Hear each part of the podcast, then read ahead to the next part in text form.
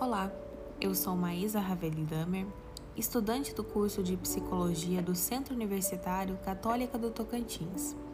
Esse podcast foi produzido pelos alunos do grupo da Unidade Extensionista Delta Psi para o mês de prevenção ao suicídio.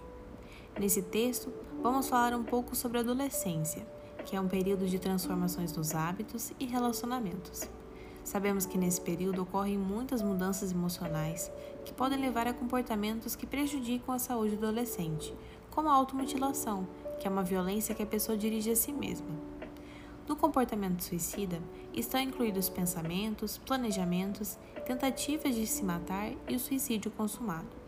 Podemos citar como sinais a preocupação com sua própria morte ou falta de esperança, isolamento de amigos e família, diminuição do rendimento escolar, expressão de ideias ou de intenções suicidas, autoagressão, diminuição ou ausência de autocuidado e também mudanças no vestuário para cobrir partes do corpo.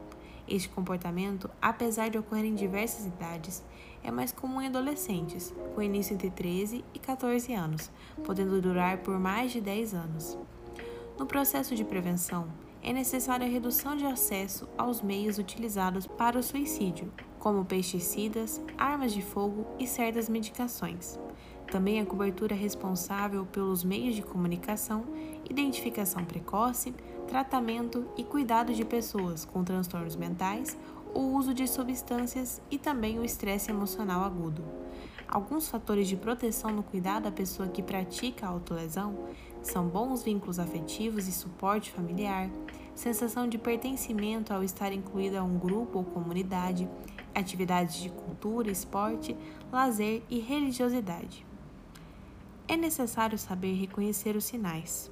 Se você tem ou conhece alguém que passa por uma dessas situações citadas, procure ajuda e converse com alguém de confiança, como familiares, professores ou pessoas mais próximas. O Centro de Valorização da Vida presta apoio emocional e prevenção do suicídio, atendendo gratuitamente sob total sigilo por telefone 188, e-mail e chat 24 horas. É importante também procurar por atendimento nas unidades de saúde da família de referência para o local onde mora, para ter acompanhamento de um profissional. E lembre-se, você não está sozinho.